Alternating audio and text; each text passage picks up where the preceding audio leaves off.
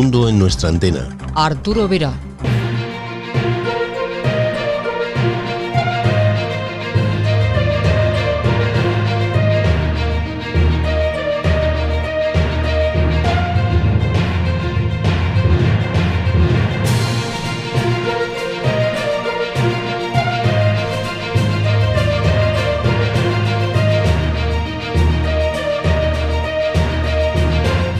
Hola, ¿qué tal? Bienvenidos una semana más a esta cita con la radio.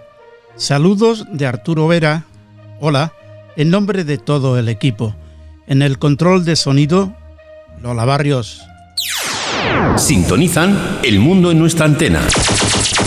Esta semana, en El Mundo en nuestra antena. Pues esta semana estaremos con Eco Alfa 1, Charlie India Unión, Tomás Manuel Abaigón, nos hablará de la historia recuperada de la radioafición, entre otros temas. Las tecnologías confusas vendrá de la mano de Eugenio Fernández. Daniel Camporini, en su espacio Historias de Radio, nos ofrece hoy Berlín y la Guerra Fría. Antes, José Vicente Fábregues y Manolo Meteorito nos ofrecen el pequeño bloque de noticias.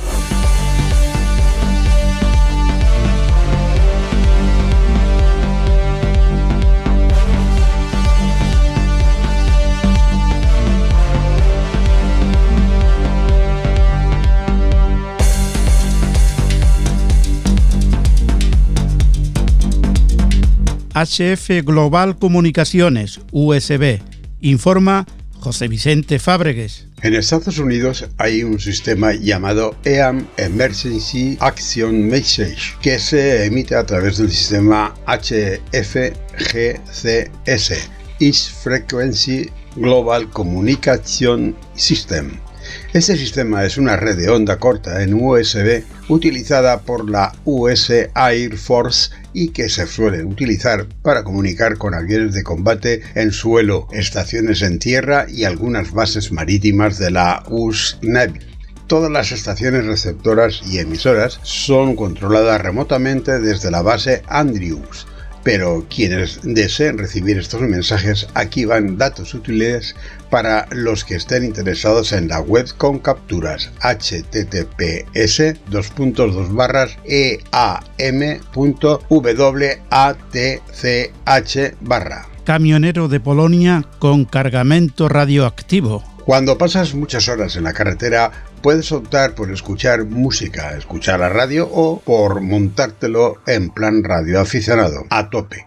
Con este colega de Polonia que te aseguro no se aburre cuando viaja, se trata de Krzysztof Milchalski. Su indicativo en CB es 161 India Delta 001, aunque también sale en otras bandas. Wiki, nueva herramienta de divulgación para radioaficionados creada por URE, Unión de Radioaficionados Españoles, como ayuda a la identificación de los modos de transmisión utilizados por intrusos en nuestras bandas de HF. https dos puntos dos barras iarums.ure.es se trata de una wiki en la que descubrirás algunas de las señales que a diario nos impiden disfrutar de la radio, procedentes de emisiones como OTH radar o QTC de servicios oficiales pasando por emisoras de broadcasting, pesqueros y otras radios de intrusos. Sin pretender crear un listado exhaustivo de todos los modos de transmisión usados por los intrusos en sus transmisiones en nuestras bandas de radio aficionado en HF y tratando únicamente los aspectos esenciales de cada uno de ellos, presentamos en esta wiki los modos que más habitualmente se reciben de manera a que podáis descubrirlos, algunos de ellos pudiendo ser confundidos con interferencias del tipo RFI o MC, y profundizar un poco en su conocimiento. El primer Festival Nacional de Podcast reunirá en Cartagena a 24 músicos y creadores de contenido Murciaeconomía.com informa que Cartagena Podcast Fest será el primer festival de podcast que se celebra en España entre el 26 y el 28 de marzo. 24 podcasters eh, participarán de este encuentro que dará voz a diversas generaciones de creadores de contenido y músicos que se podrá seguir por la emisora online Radio Freak Rock y que se realizará desde la librería de La Montaña Mágica y el Museo del Teatro Romano de Cartagena. Este festival es una iniciativa de la agencia de marketing Un Punto en común y ha sido presentado este miércoles en el Palacio Consistorial de Cartagena por la vicealcaldesa Noelia Arroyo, el concejal delegado de Cultura Carlos Piñana y sus responsables Jesús Jiménez Cuenca, Miriam Olivares y Leonor S. de la Osa. El podcast es un formato que durante el confinamiento ha ganado millones de adeptos en todo el mundo y que va camino de consolidarse gracias a la profunda transformación digital de la sociedad. Si en 2020 experimentó su particular revolución, en 2021 la tendencia es que su crecimiento sea mayor tanto en oyentes como en contenidos, y Cartagena se va a poner en primera posición al celebrar el primer festival de podcast de España ha señalado la vicealcaldesa del Ayuntamiento de Cartagena, Noelia Arroyo, en la presentación del festival. El festival se emitirá habitualmente, teniendo la primera jornada el viernes 26 de marzo. A partir de las 9 de la mañana, desde la librería La Montaña Mágica, se darán a conocer podcasts tanto en directo como grabados, en los que participarán, entre otros, Vicente Velasco, propietario de la librería, la escritora Ana Vallabriga, el poeta Juan de Dios García y actuaciones de grupos como Revexo o Injector. El sábado 27 y el domingo 28 de marzo el festival se hará desde el Museo del Teatro Romano y al igual que al día anterior se darán a conocer numerosos podcasts que se alternarán con actuaciones virtuales de bandas de música. Miriam Olivares, una de las coordinadoras del festival, ha comentado en la presentación que Cartagena se convirtió en una ciudad pionera en 1925 cuando era de las pocas ciudades, solo 10 en España, que tenían una emisora de radio. Ahora nos volvemos a poner en cabeza con la celebración de este primer festival de podcast. Por su parte, Jesús Jiménez, otro de los organizadores del festival, ha señalado que comenzamos esta edición de manera totalmente virtual, pero nuestra idea es desarrollar un festival que en las próximas ediciones esté abierto a la ciudadanía y podamos integrar al sector hostelero y comercial de la ciudad. Donan 33 receptores de radio a la residencia de ancianos Altavic de Elche la Asociación Conciencia de Elche ha donado 33 radios a la residencia de Altavix para paliar los efectos del atroz aislamiento que padecen, explican desde la Asociación de Familiares ATBAR, que nació hace ya cuatro años y que cuenta con más de 200 voluntarios. 33 de las 60 habitaciones que tiene el centro no tienen ni televisión ni radio. Las que las tienen son por aportación de sus propios familiares, pero ni todos tienen familia ni todos pueden permitírselo. No creemos que ninguna persona humana sea capaz de soportar un encierro en esas condiciones, sin ningún medio de entretenimiento, explican desde el colectivo. Desde Adbar se ha pedido en innumerables ocasiones a la Generalitat Valenciana y a la empresa concesionaria La Saleta que supliera ese déficit de televisores y radios, pero ni siquiera han dado respuesta a esta petición.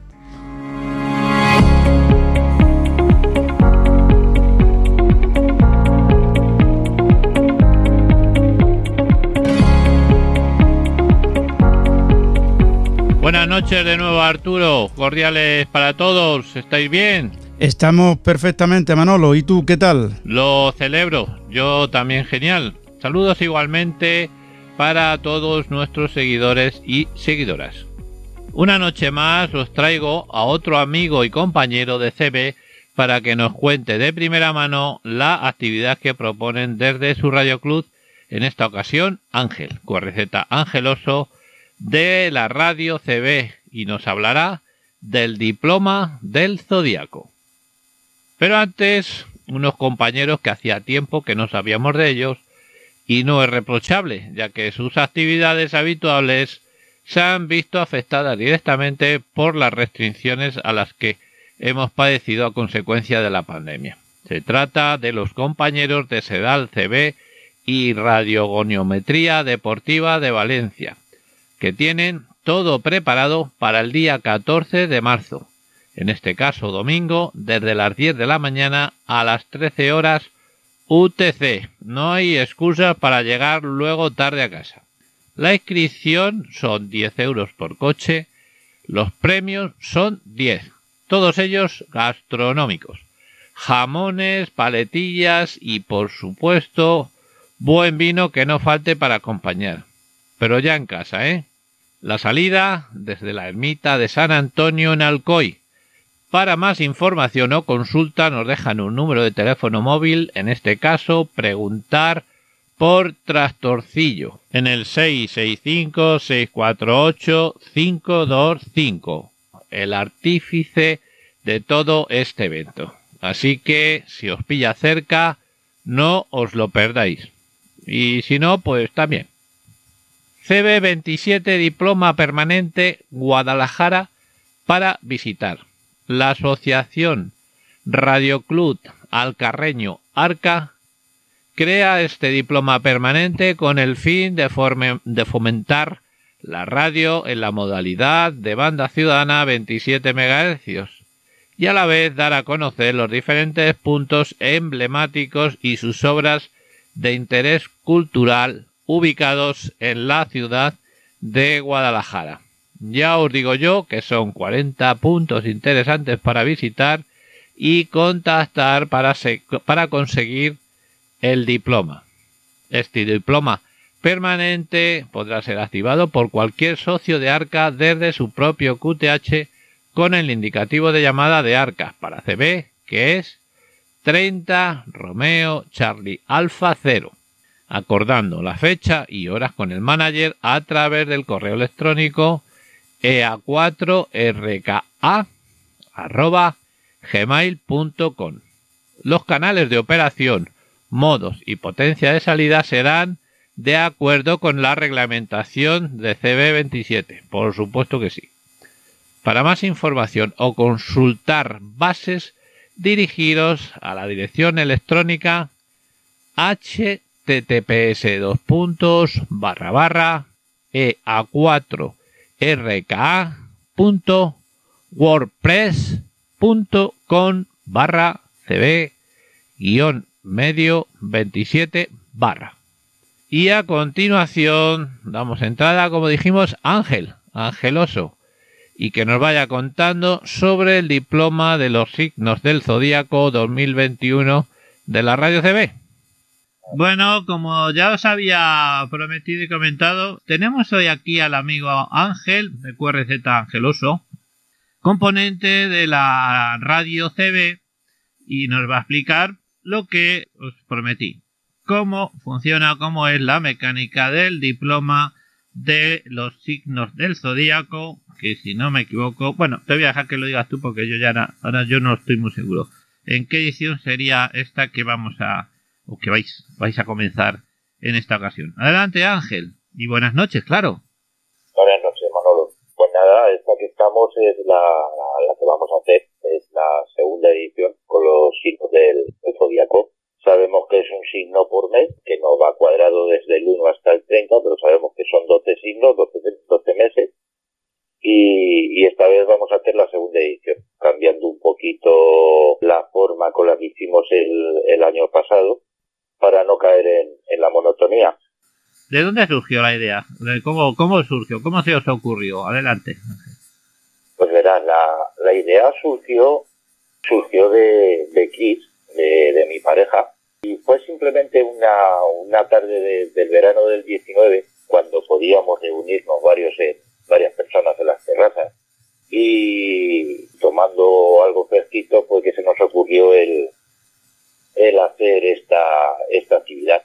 Pues la dio un poquito de forma, lo pusimos en marcha, lo hablé con, con pues mira, estábamos eh, Mario Pitufo, Antonio Perro Viejo eh, y algunos amigos más de la radio y se, les, se lo comenté, eh, les pareció buena idea, dijeron que lo, que lo preparásemos y, y así fue. Y así como surgió, fue como surgió tomando algo en una terracita de verano.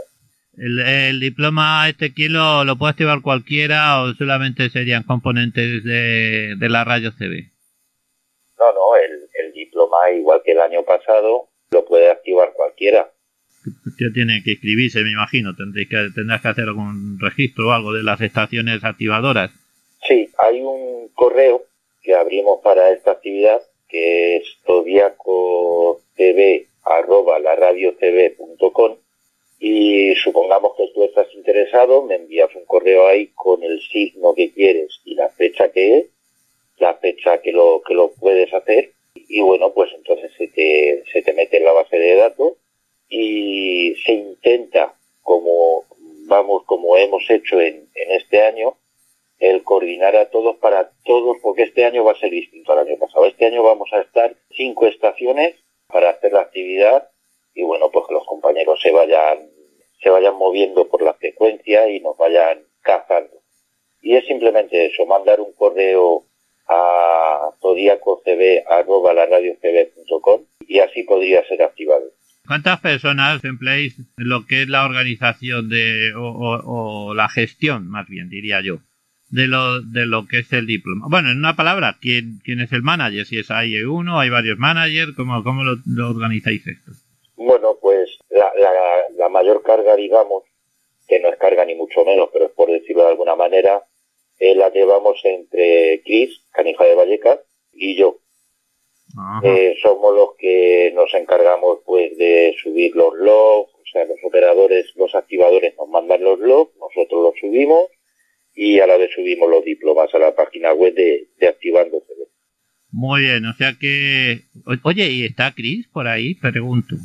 ¿Chris está por ahí, canija? No, no la ha pillado, no me ha pillado, no la ha pillado por aquí hoy, hoy no ha tenido suerte. Vaya, hombre, pues sí que nos hubiera gustado también hablar con ella, a ver que nos contara un poco su experiencia y qué tal qué tal lo lleva. Bueno, yo, yo lo sé que lo lleva yo porque tengo la, la, la, fortuna de conoceros en vertical y, y haber estado en más de una activación juntos, lo cual es, es bastante entretenido. Bueno, nos decíais que había algunos cambios de las, de las activaciones o de la activación que se hizo el año pasado que lo hacíais cada mes, ¿no? Cada mes era, por lo que pude ver, era una, era un signo. Y este año, ¿qué diferencia notable hay que pudiéramos ver en el, en lo que es la mecánica de, de los, del diploma de los signos del zodiaco? La idea del año pasado era que cada, cada signo se activase desde, todos los signos se activasen desde fuera de base y salir un poquito, pero claro, por, circunstancias lógicas, la última parte hubo que hacerla en paso. Ahora, en este año, lo que vamos a hacer. Este año lo que vamos a hacer es que vamos a activar los signos del zodiaco, solsticio y equinoccio, y el signo, los signos del zodiaco que coinciden en esos equinoccios y solsticios. Por ejemplo, la forma de que vamos a empezar es que se activará a partir, vamos a partir el día 21 de marzo, Géminis, Tauro, Aries y la entrada de la estación de la primavera. Entonces serán cinco operadores, cinco otorgantes los que estarán dando progresivo para posteriormente los operadores consigan subirlo. Genial, yo creo que nos ha quedado todos bastante claro. No sé si quieres añadir algo más sobre el próximo diploma del signo del zodíaco de la radio CB. Sí, una, una cosa, Manolo.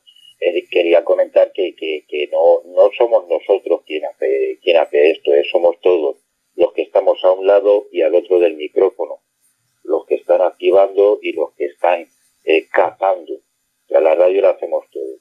Claro que sí. Quiero, otra cosa que quiero comentar es que quiero agradecer a los amigos Norte, Estación Norte Oscar, a Dogman Jorge, que son de, de los murciélagos, del grupo de murciélagos.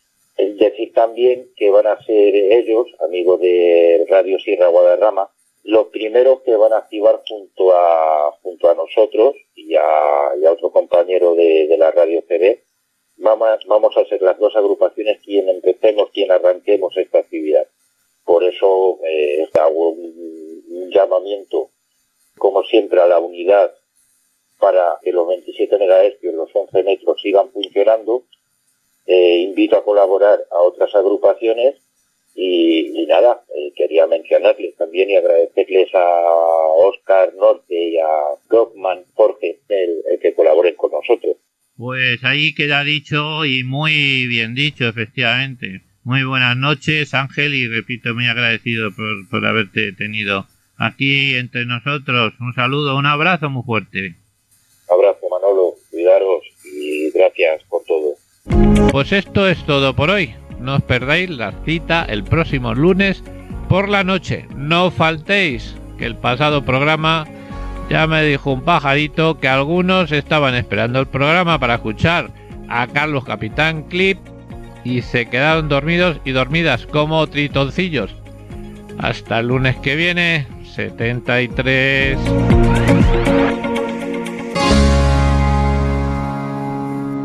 Hasta dentro de siete días, Manolo. El mundo en nuestra antena con Arturo Vera.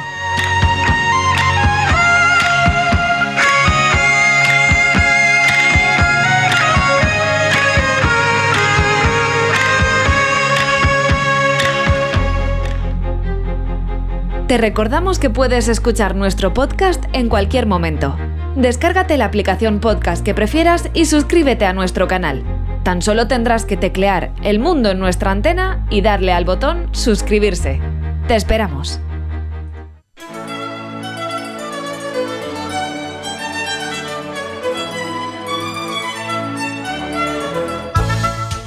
Le gusta escribir y difundir la historia de la radioafición.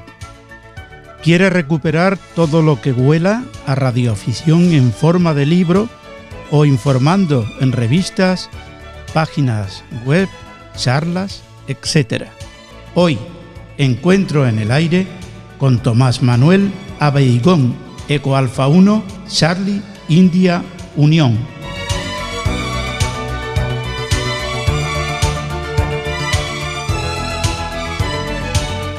Tomás, bienvenido y gracias por participar en este tiempo de radio. ¿Qué tal? Buenas tardes, encantado de estar aquí hoy contigo. ¿Qué es la historia recuperada de la radioafición? Bueno, pues eh, yo eh, suelo poner un símil y esto es como un rompecabezas, es como un rompecabezas en el que vas encajando piezas que encuentras sueltas de aquí y de allá. Yo lo definiría eh, como un tesoro que hay que ir reconstruyendo con, con mucha paciencia y con mucho cariño. Llevas tiempo escribiendo sobre el tema de radioafición. ¿Desde cuándo?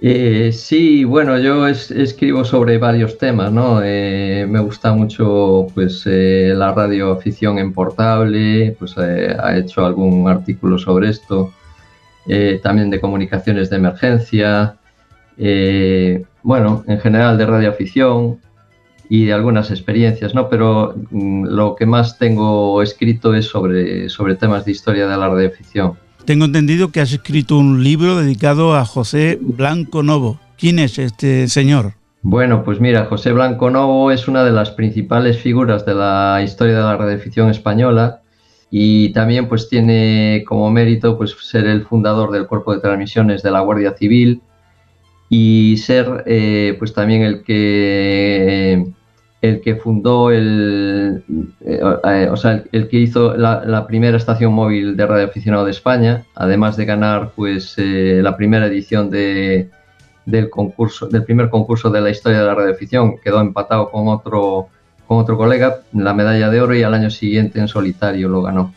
Entonces, bueno, pues es una, aparte es también el primer radioaficionado gallego y, y bueno, pues yo fue una, una un personaje de la historia que me llamó mucho la atención y como también soy gallego, pues eh, me, decidí a, escribir su biografía, ¿no? Inédita que estaba sin hacer y bueno, pues publiqué este libro, ¿no? Que fue el primer libro que publiqué. O sea que este libro, aparte de hablar de radioafición, también está dirigido a, a otras facetas de este señor, ¿no? Sí, bueno, él era primero militar, luego ingresó en el cuerpo de la Guardia Civil y ahí es donde ya con, alguna experiencia en, lo que era transmisiones, porque él cuando estuvo en la campaña de África, pues ya allí eh, ya tenía conocimientos de radio, pero después al entrar en el cuerpo de la Guardia Civil, él al, venir destinado a Galicia, pues empezó a, a, preocuparse cómo comunicarse eh, los distintos puestos de, la Guardia Civil y, bueno, pues fue el primero que, ideó un sistema de comunicación por radio en el cuerpo. ¿no? ¿Tiene más libros escritos? Sí, tengo otra biografía, eh, la biografía de, bueno, de, mi abuelo, ¿no? Que fue un médico y político pontevedrés y bueno, pues eh, también me llamó mucho la, atención eh, su vida y, aunque yo lo conocí pocos años, porque se murió cuando yo era un niño, pues eh, todas una serie de, circunstancias y de experiencias que tuve, vivencias personales, pues me llevaron a, también escribir su biografía, ¿no? Tomás, ¿colaboras con alguna revista, página web, boletín, etcétera? Hablo de la radioafición. Sí, bueno, con la revista de URE, en la revista de URE he escrito varios artículos, eh, todos eh, relacionados, bueno, casi todos relacionados con la historia de la radioafición. Y ahora mismo pues estoy colaborando con Selvamar Noticias, también escribo temas pues diversos, ¿no? Pero también de historia de la radioafición, digamos, es de lo que más estoy haciendo. ¿Tienes mucha documentación gráfica sobre la radioafición? Sí, pues mira, eh, yo he ido a lo largo de estos años, he ido adquiriendo eh, pues libros, revistas antiguas y algún otro material, fotografías, eh, bueno, cosas que vas, eh, que vas encontrando por ahí, ¿no? En web de, o en mercadillos de segunda mano y también hay que decirlo, ¿no? que los pagas a precio de oro, porque los, estos anticuarios pues, se suelen aprovechar bastante de, estas cosas. Yo lo que hago es eh, eh, digitalizar todo lo que puedo y compartirlo de forma desinteresada y gratuita. De hecho, en la, en la web de URE pues, he compartido ahí varias, varias revistas que he digitalizado y las, eh, les he puesto como condición que pudiera acceder todo el mundo que quisiera y tuviera interés. ¿no? ¿Tienes relación con Isidoro Eco Alfa 4 Delta Oscar del archivo histórico? Sí, sí, bueno, yo eh, Isidoro lo conozco y conozco sus trabajos y bueno, creo que no, que no hay mucho que decir sobre, sobre eso, ¿no? Creo que es de sobra conocido. ¿Os intercambiáis material? Eh, bueno, sí, nos lo hemos en, su momento sí. Ahora tenemos mm, quizás menos relación porque bueno, él eh, sigue con sus trabajos y, yo con los míos. Pero bueno, sí, sí, eh, sí hemos intercambiado documentación, material, sí. Aparte de escribir, ¿practica mucho la radioafición? sí, o sea, yo soy un apasionado de la radioafición desde que era un chaval, ¿no? Fue eh, algo que me llamó mucho la atención y me sigue pareciendo algo mágico, ¿no? La radio. Y sí, practico todo lo que puedo. Me gusta mucho, sobre, ya te decía antes, pues el tema de la radio portable, me gusta mucho la experimentación, probar cosas, construir antenas, etcétera, ¿no? Y sí, sí que la practico todo lo que puedo. ¿Te gusta el cacharreo? Y aparte del cacharreo, ¿en qué modo te encuentras más a gusto haciendo radio? Mira, yo a mí el HF es lo que más me gusta, la fonía. Yo telegrafía todavía es una de esas cosas que tengo en mi lista de deseos, ¿no? no renuncio a, de hecho, pues practico todos los días un poquito, eh, pero bueno, lo, me lo tomo con calma. Algún día espero, espero hacer mi primera cuestión telegrafía. De momento no lo he conseguido. Pero sí me gusta mucho la fonía, el HF es lo que más me apasiona y, y hacer contratos, pues a mí me gustó mucho en su tiempo el DX, me sigue gustando, pero claro, eh, pues por temas de trabajo, etcétera, me es difícil seguir. Mm, eh, requiere mucho esfuerzo, ¿no? Y aparte, pues también los usos y costumbres de la, en ese sentido han cambiado, yo creo que a peor, y es más complicado hacer contactos de DX, pero bueno, sí, sí que me gusta. ¿eh? ¿Qué tal las nuevas tecnologías relacionadas con la radioafición? Pues mira, yo procuro estar un, un, poco al día. Me gusta, conozco pues los sistemas digitales, ¿no? El DMR, el de STAR, el C4FM, y también pues practico eh, pues este, el, el, FT4, el FT8, pero aún no son unos sistemas que me llamen mucho la atención. Me gusta más, eh, por ejemplo, pues el PSK, el RTTY, me gusta mucho más que, que, este FT8, que es muy impersonal y yo, yo le digo que es la churrera, ¿no? Porque con, haces contactos ahí como churro, ¿no? ¿Perteneces a alguna agrupación? Pues mira, yo estoy en la, en la agrupación ENCON, que, bueno, como sabes, eh, es, es, una agrupación que eh, depende de la vocalía de emergencias de la Unión de Radioaficionados Españoles y ahí tengo una parte activa de colaboración eh, en, ese, en ese grupo. Aparte de este libro que has escrito, si hay algún curioso que quiera saber más de ti, ¿dónde se puede dirigir? Pues mira, eh, en mi correo, en el qrz.com, ahí está mi dirección de correo electrónico y bueno, pues eh, a través del correo electrónico eh, pueden contactar conmigo. Yo tengo, si alguien tiene interés, bueno, de, hecho, de vez en cuando algún colega me compra algún libro y se lo mando dedicado, ¿no? Pero yo tengo ejemplares. También te diré que este, este tipo de libros no, no, son de una demanda masiva, ¿no? Son libros eh, que poca gente se interesa por ellos. Pero bueno, la verdad que es curioso a veces las peticiones que tengo de sitios muy dispares. Lo que sí habrá observado es que en esta historia que tú sigues, los radioaficionados casi todos eran técnicos de, de electrónica, ¿no? Bueno, no, no, no necesariamente. Lo que sí, al principio las exigencias de... No, no, no todo el mundo podía acceder a la radioficción, ¿no? Tenían que la mayoría eran personas que estaban ya, digamos, eh, sí, en temas eh, o científicos o personas, eh, sobre todo militares, ¿no? Personas que, que eran... Porque la, aquí en España, pues la radioficción no se, no se legalizó hasta el año 1924, como sabrás. En otros países fue mucho antes. Entonces digamos que había un poco de recelo por parte de, los militares, sobre todo, para eh, que la radio no fuera un instrumento de utilización eh, que pudiera entorpecer sus comunicaciones. ¿no? Entonces, fue siempre un tema que estaba muy restringido y aquí en España, pues eh, hasta, hasta 1924 no pudimos los, los, aficionados a la radio acceder a él y siempre con unas condiciones bastante exigentes. ¿no? Después se fueron flexibilizando, pero al principio fue bastante difícil entrar en ese, en ese círculo. ¿Y tú crees que nos conocen a los radioaficionados? ¿Saben que, estamos aquí o no? Eh, sí, mira, yo, eh, yo vamos a la, la, edad media de los radioaficionados cada vez es, más alta, la pirámide eh, tiene una base cada vez más estrecha y la verdad que es un tema que a mí personalmente sí que me preocupa. Yo creo que la radioafición es algo muy sano, y hoy en día pues hay mucha juventud que en este mundillo podría, eh, podría encontrar eh, un gran aliciente, ¿no? De hecho, pues hay gente joven que se mete y la verdad que disfruta mucho, ¿no? Eh, yo creo que en la sociedad está, es bastante desconocido. Yo, de hecho, pues cuando salgo por ahí me gusta mucho hacer una cosa que yo le llamo el QRP extremo en la ciudad o QRP extremo urbano, ¿no? me dedico a hacer pues, actividades dentro de la ciudad y a veces pues se acerca alguien. recuerdo el último día una niña pequeñita de unos 5 o 6 años con su abuela y le llamó la atención la antena que tenía puesta sobre una caña de pescar y, le expliqué un poquito lo que estaba haciendo y, su, abuela se sonreía, ¿no? Y la niña pues también. Y acabé diciéndole, bueno, a ver si te quedas con esto que te ha impresionado tanto y dentro de unos años nos das la alegría y eres radioaficionada, ¿no?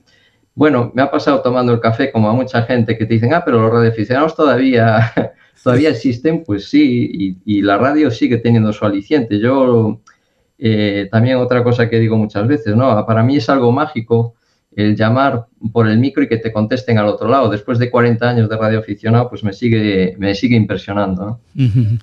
¿Y como, como radio escucha, qué tal?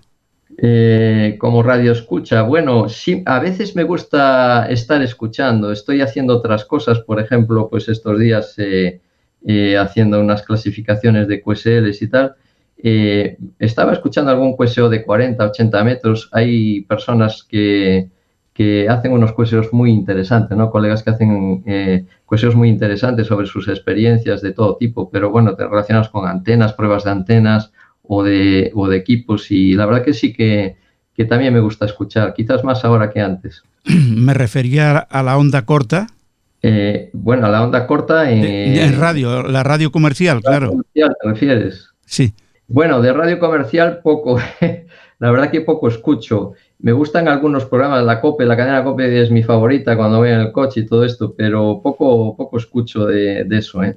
De radio comercial. Sí, sí, y la onda corta, o sea, las emisoras internacionales en onda corta, ¿no te han interesado nunca? Sí, bueno, yo recuerdo cuando, cuando era un chaval, antes de hacerme radioaficionado, de, de sacar el... Eh, mi padre había comprado un, un, equipo de estos de alta fidelidad y traía un sintonizador muy bueno con toda onda corta, onda media, onda larga, y había construido la antena en, en el carril de la, de la persiana, había puesto ahí una, bueno, pues un hilo enrollado en una barra y tal, y recuerdo de sintonizar esas emisoras por la noche que escuchabas, y era una a mí se me abría la boca, ¿no? Eh, ver cómo entraban estaciones de todo el mundo, ¿no? Mm. Has comentado que te gusta hacer radio en la ciudad. ¿Por algún motivo? Hay gente, bueno, hay radio que lo que le gusta es subirse a la montaña, ir al campo y, y hacer las transmisiones desde ese lugar. ¿A ti te gusta la ciudad? ¿Por qué? Bueno, eh, no es que me guste especialmente la ciudad. Esto, la verdad que lo empecé a practicar hace unos meses. Con el tema de la pandemia, eh, había una, una, tarea pendiente que aquí en mi ciudad, yo vivo en, una, en Pontevedra y es muy, está muy peatonalizado todo, ¿no? Entonces, el acceso a, la mayoría de los monumentos o edificios históricos es, es complicado en coche o, o, llevando materiales o antenas así un poco grandes. Entonces empecé a idear la forma de poder activar esas referencias, eh, pues tenía que ser con QRP. Y a raíz de eso, pues bueno, me gustó tanto que, que la verdad que eh, pues eh, me permite hacer radio sin, sin, tener que desplazarme a sitios muy lejanos, con, con, una mochila en la que llevo todo el material necesario y, y me lo paso de maravilla, la verdad. ¿Qué equipo lleva eh, en esta circunstancia? O sea, ¿Será equipo de poca potencia, no? Has comentado, y una antena Mira, el equipo es un QRP, es un, es un es 818 el que tengo Ajá. y la antena es autoconstruida, es un hilo largo de, de 16,2 metros, o sea que lo engancho entre los árboles a poca altura, 2 metros aproximadamente, con un balón de 9,1 y me permite salir en todas las bandas con muy poca potencia, con 6 vatios que me da el equipo y, la, y llevo una batería de estas de, de los SAIS de ordenador que pues me, me da una una duración pues de cuatro o cinco horas sin problema ninguno, ¿no? Y esto es con lo que con lo que hago mis actividades. Muy bien, Tomás. Que ha sido un placer tenerte en este tiempo de radio y que vuelvas cuando quieras. Muy bien, igualmente, muchas gracias. Gracias a ti. Sintonizan El Mundo en nuestra antena con Arturo Vera. Instala la nueva aplicación de RB Radio en tu dispositivo Android y disfruta de tus programas favoritos a cualquier hora, en cualquier parte del mundo. Para viajar ya no necesitas maletas. Coge la radio. En un instante te lleva donde quieras. Radio Habana, Cuba, transmitiendo desde Cuba. Esta es Radio Nederland, la voz de Holanda. Esta es Col Israel. Aquí El Cairo. Habla tirana, habla tirana. La voz de. Y todo esto con solo mover un botón. Sintonizan El Mundo en nuestra antena con Arturo Vera. Disfruta el DX, distancia desconocida.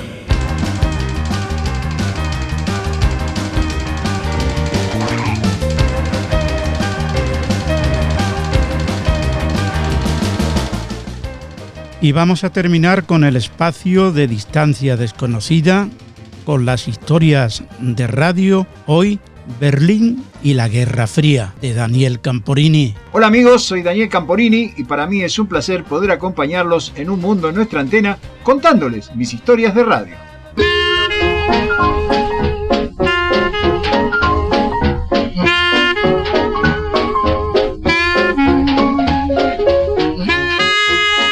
La derrotada ciudad de Berlín estaba destruida y dividida en sectores por los ejércitos victoriosos. Carecía de los servicios más elementales como electricidad, gas y comunicaciones. Los aliados, especialmente los estadounidenses, tenían sus preocupaciones. Los soviéticos tenían bajo su control a Radio Berlín, que operaba desde la casa de transmisiones en Charlottenburg y a través de sus transmisiones intentaban influenciar a la población alemana sobre las ideas comunistas, impidiendo que las otras fuerzas aliadas tuvieran su tiempo de aire en la estación. A lo largo de 1945, frecuentes y persistentes intentos fueron hechos por las autoridades militares estadounidenses para compartir el control de Radio Berlín, pero todos ellos fracasaron. Al ver que los soviéticos no cederían en el control de la emisora, las autoridades americanas comenzaron a pensar en una emisora propia, aunque a menor escala y mucho más limitada en su cobertura. La urgencia rusa por ocupar el territorio oriental tenía un propósito muy interesante. En él se encontraban las instalaciones de Radio Berlín aún intactas. Esto incluía un poderoso transmisor en Tegel, una zona cercana al aeropuerto, y comenzaron de inmediato a hacer uso de ellas como medio de propaganda política. La emisora recibió el nombre de Berliner Rundfunk y fue tanta la urgencia soviética que en aquellos primeros días se emplearon a los ex trabajadores nazis de la emisora. Se puede afirmar que la historia volvía a repetirse. La radio iniciaba una nueva guerra, que ahora sería una guerra fría.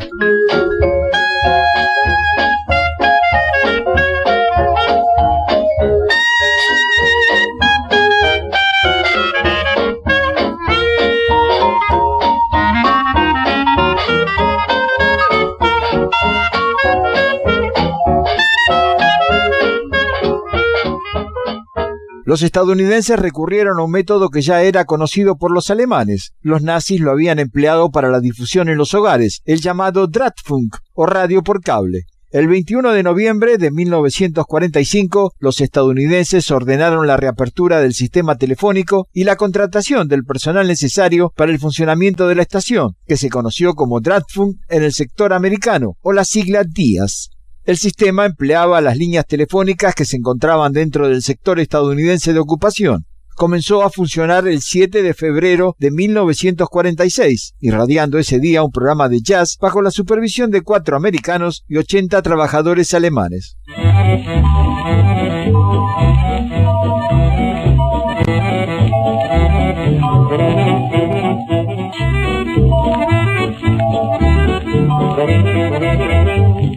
Achtung, Achtung! Im amerikanischen Sektor Berlins wird demnächst ein neues Funkprogramm zu hören sein.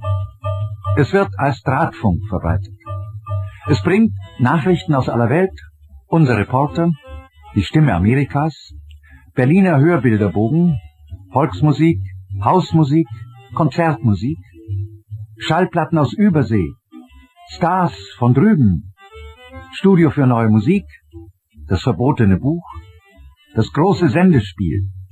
Für die Frau Reisen ins Märchenland, das Schauboot auf der Spree.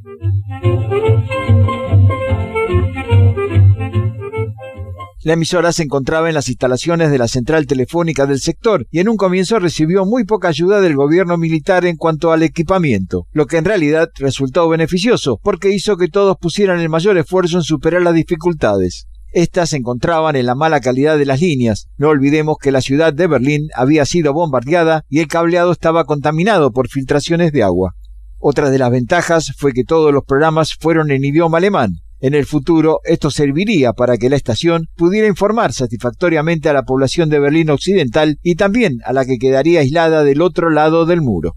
En los siguientes meses, el servicio mejoró enormemente y aumentó las horas de transmisión. Sin embargo, esto no era suficiente la radio por cable no era la solución a la propaganda que llegaba del sector soviético.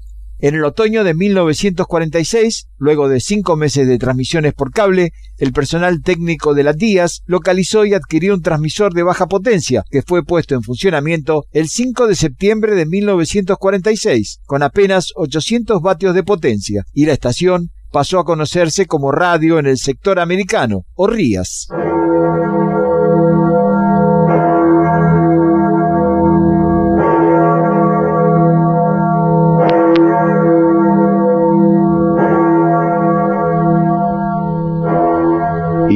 Glaube an die Unantastbarkeit und an die Würde jedes einzelnen Menschen.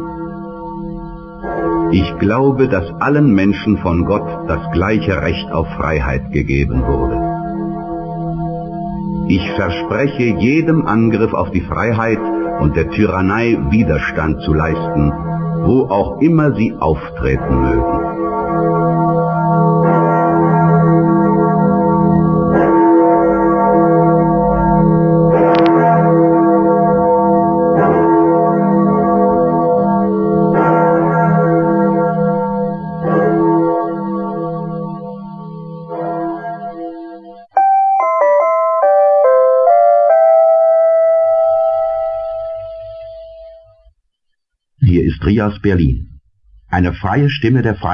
Con el tiempo, Rías pasaría a depender de la Agencia de Informaciones de los Estados Unidos y a transmitir durante las 24 horas del día a través de un transmisor de 300, uno de 100 y uno de 20 kilovatios, todos para la onda media. También llegó a poseer un equipo de 20 kilovatios para frecuencia modulada y otro de similares características para la onda corta. Desde la localidad de Hof, en Baviera, operó un transmisor de 40 kilovatios para su segundo programa, conocido como Rías 2. Además, desde Múnich, operaba durante nueve horas al día un transmisor de 1000 kilovatios para la voz de América, con programas seleccionados. Con el paso del tiempo, la caída del muro y lo que se cree ha sido el final de la Guerra Fría, se comprobó que el 90% de los residentes de Berlín Oriental escuchaban sus programas, a pesar de las sanciones y castigos que se aplicaban a quienes recepcionaban sus transmisiones. En Berlín Occidental, Rías llegó a ser la segunda emisora en audiencia. Se estima que en el sector oriental de Berlín operaban alrededor de 600 transmisores para el jamming. Para evadirlos, la emisora berlinesa empleaba una gran cantidad de frecuencias en todas las bandas y se ha realizado la estimación de que la electricidad empleada para interferir a Rías era la suficiente para iluminar una ciudad como la de Leipzig. En el sector oriental, la emisora Berliner Rundfunk quedó subordinada al Ministerio de Seguridad del Estado, el mismo que manejaba la policía secreta, la Stasi. Hier ist der Berliner Rundfunk.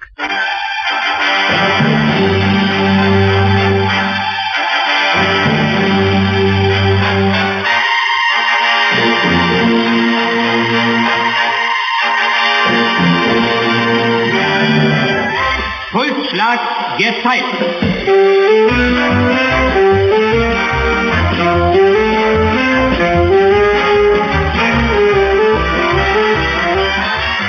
Además de esta emisora, los soviéticos establecieron otras estaciones propagandísticas, como fueron la Deutscher Sender en los 904 kilociclos, la que tomó el nombre de una antigua emisora que operó durante la Guerra Civil Española y estuvo activa entre el 18 de agosto de 1956 hasta 1971, cuando pasó a ser una emisora más en su canal de onda media en la ciudad de Burg. Deutscher Freiheitssender 904.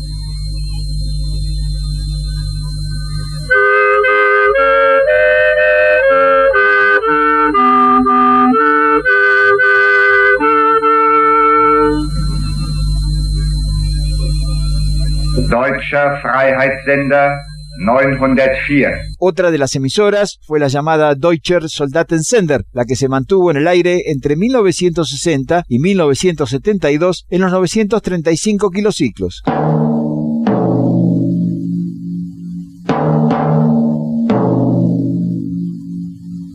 Deutscher Soldatensender, Mittelwelle 935 Kilohertz. Wir melden uns täglich 6.15 Uhr, 12.30 Uhr, 18 Uhr und 22.30 Uhr.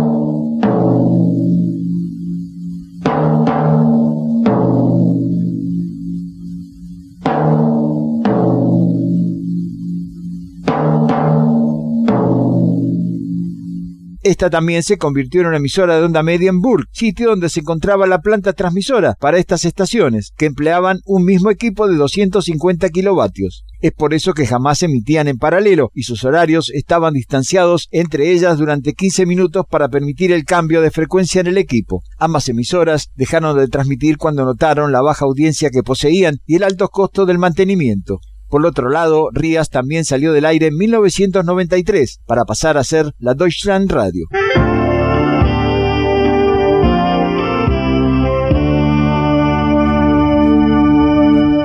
Desde Munro, Buenos Aires, Argentina, charló con ustedes Daniel Camporini.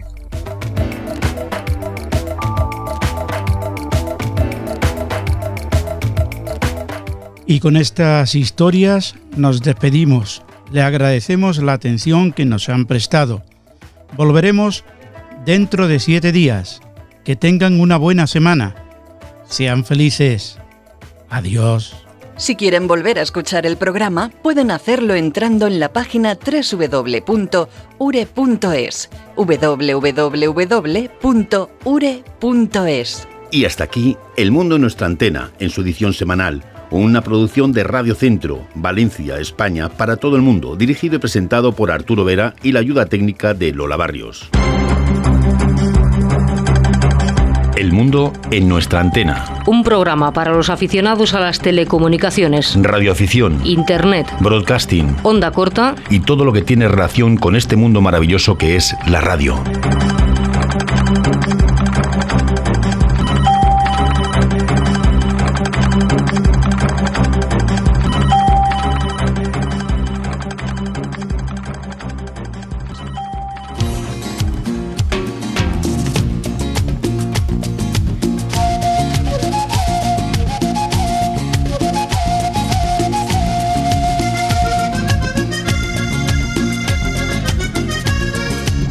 Moralito de que el día que estuviste en Urumita y no quisiste hacer parranda. Y fuiste de